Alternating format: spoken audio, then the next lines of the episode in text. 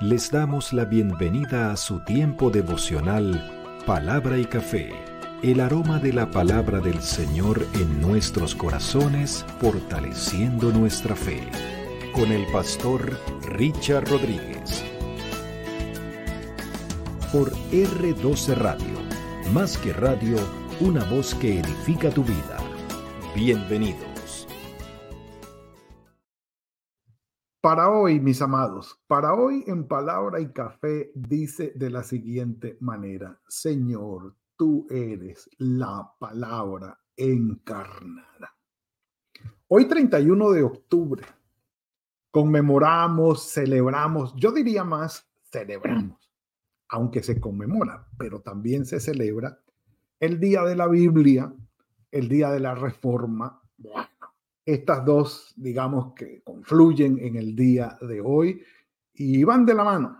31 de octubre de 1517, Martín Lutero, la capilla de Wittenberg, Alemania, clava allí sus 95 tesis, dando sin querer queriendo, como lo hemos dicho, origen a aquel extraordinario histórico movimiento que daría origen a todas las iglesias protestantes si se pueden así llamar, eh, evangélicas, eh, apostólicas, y se les llama apostólicas pues porque siguen la enseñanza de los apóstoles en nuestro Señor Jesucristo, no es otra cosa.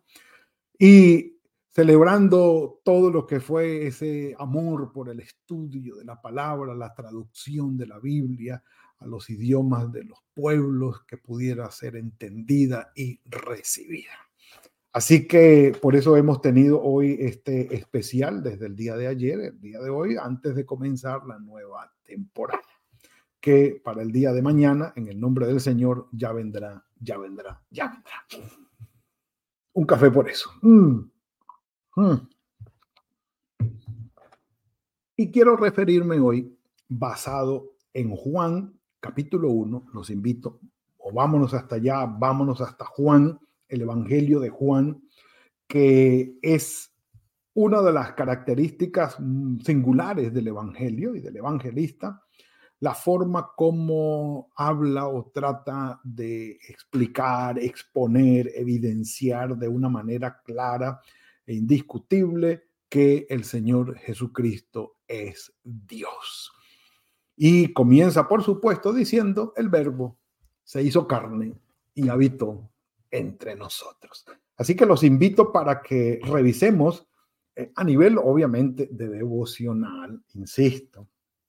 No es un estudio técnico ni nada por el estilo que vendría muy bien. Yo creo que serán materiales que tendremos que exponer más adelante eh, bajo otro título, no solamente de palabra y café, pero un poco más eh, pegados a la parte técnica y profunda, por así decirlo. Pero bueno, como dice el villancico, ya vendrá, ya vendrá, ya vendrá. El capítulo 1 de Juan siempre comenzó diciendo y me extrañó porque desde pequeño lo aprendí de memoria sin entenderlo.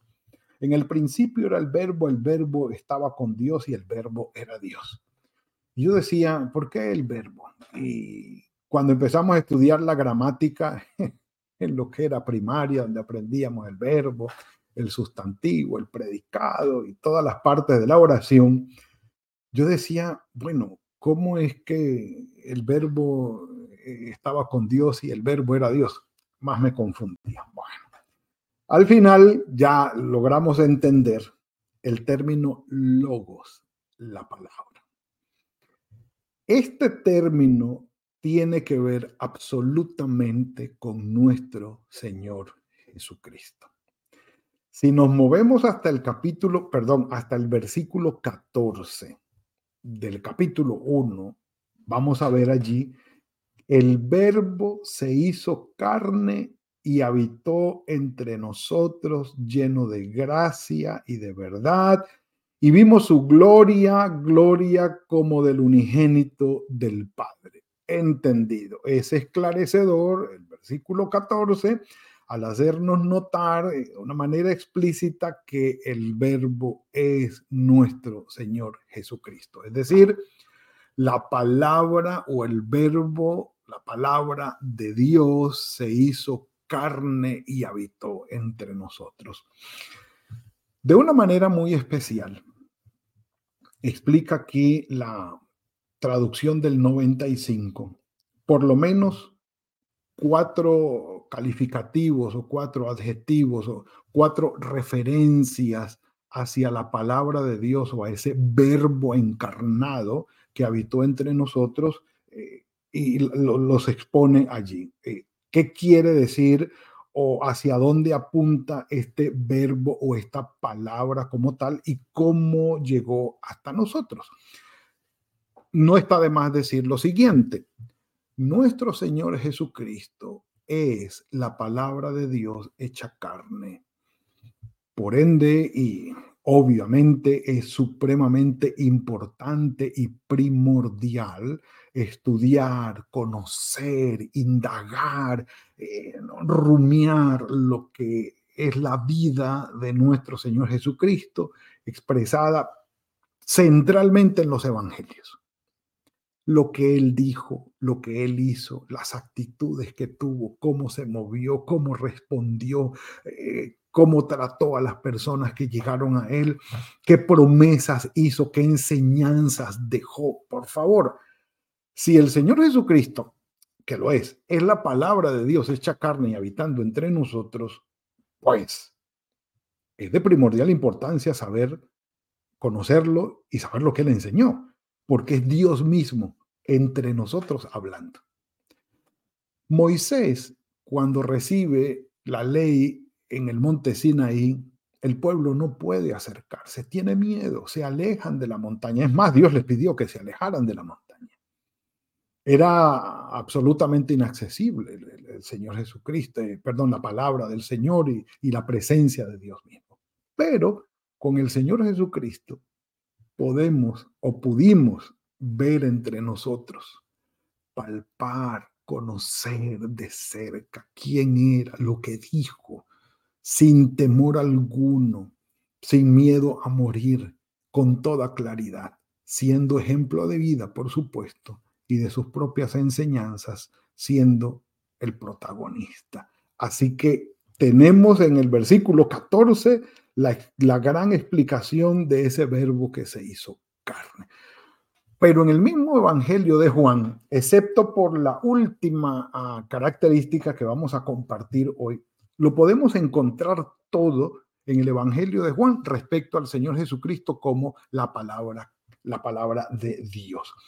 En primer lugar, el Señor Jesucristo habitando entre nosotros es la palabra creadora de Dios. Número uno, palabra creadora de Dios.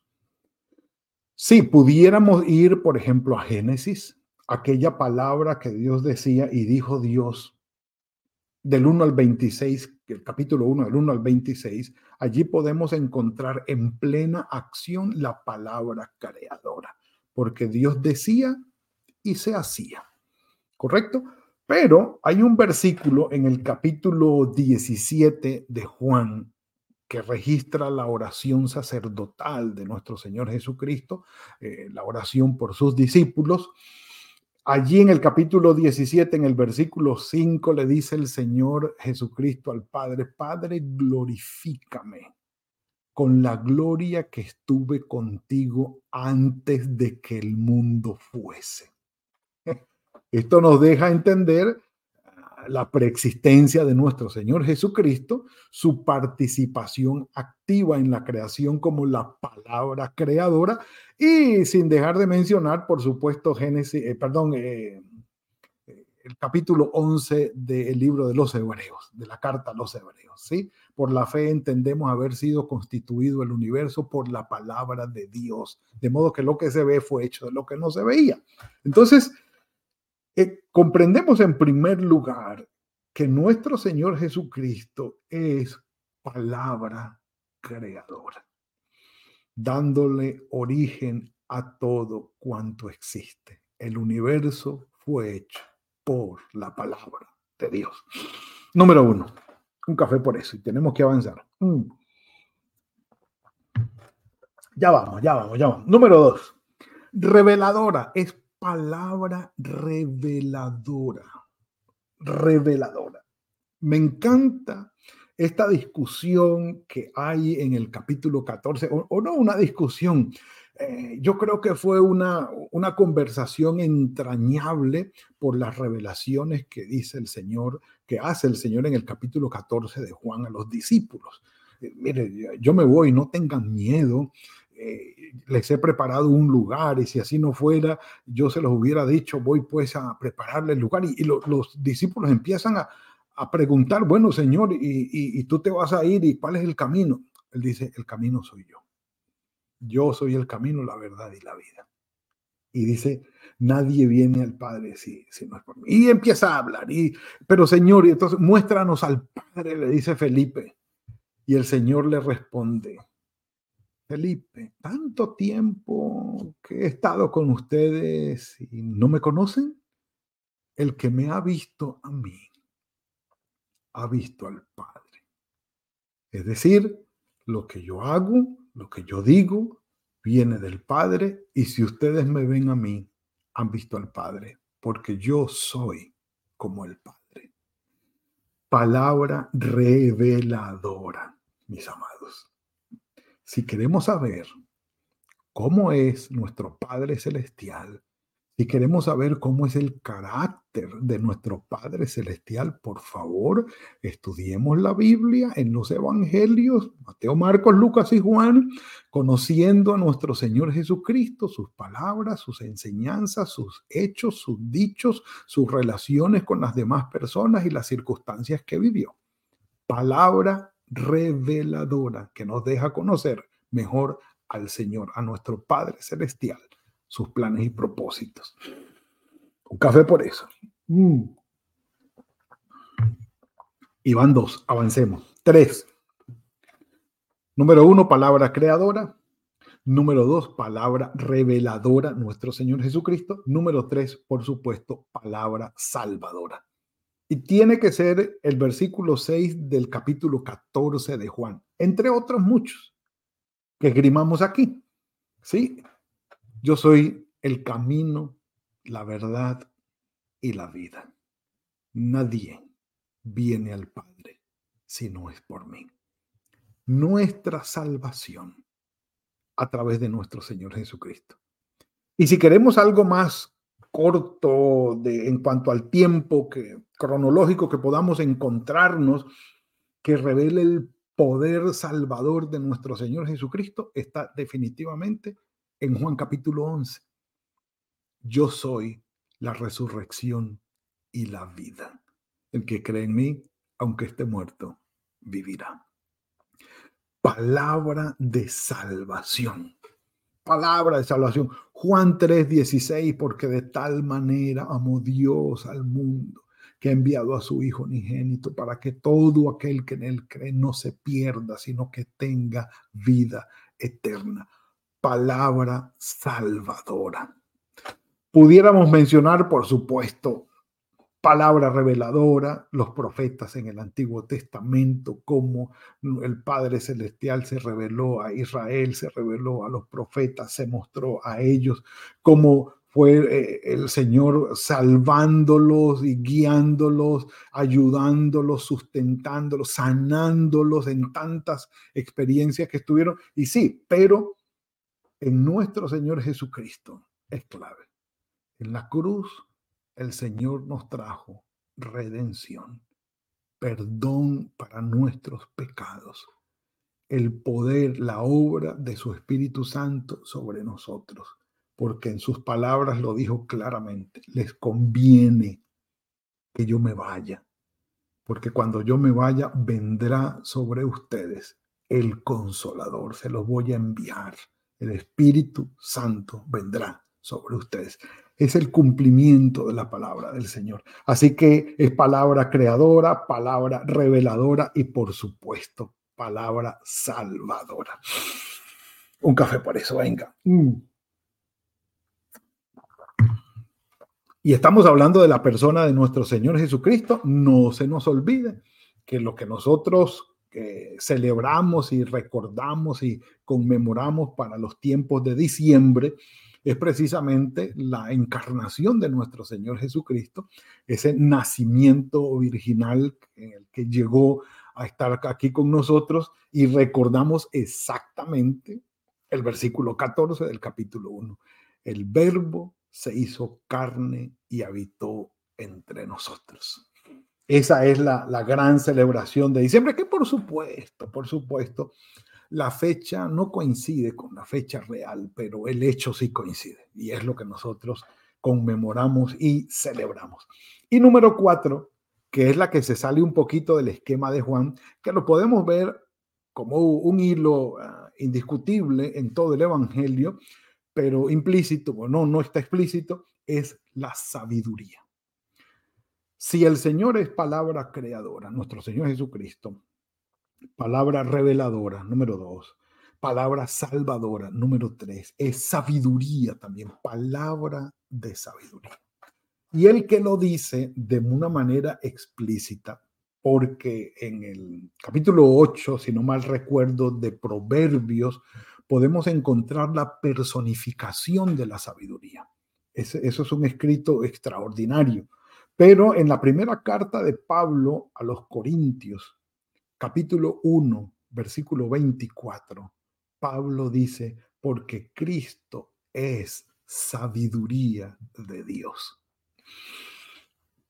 ¿Qué tiene que ver esto? La sabiduría de lo alto, la sabiduría del Padre, que se manifiesta, como lo dice Santiago en el capítulo 3, tiene que ver con la obra de Jesucristo en nuestro corazón con la transformación y la vida nueva que solo nuestro Señor Jesucristo nos puede dar. Porque Él es palabra transformadora, palabra que da nueva vida, palabra que nos que infunde una vida nueva. Si alguno está en Cristo, nueva criatura es. Y es algo extraordinario poder disfrutar de la palabra de Dios de manera de una manera transformadora en nuestro corazón. Entonces, cuando se habla de la sabiduría de Dios, nosotros solamente podemos acceder a esa sabiduría a través de la obra de nuestro Señor Jesucristo.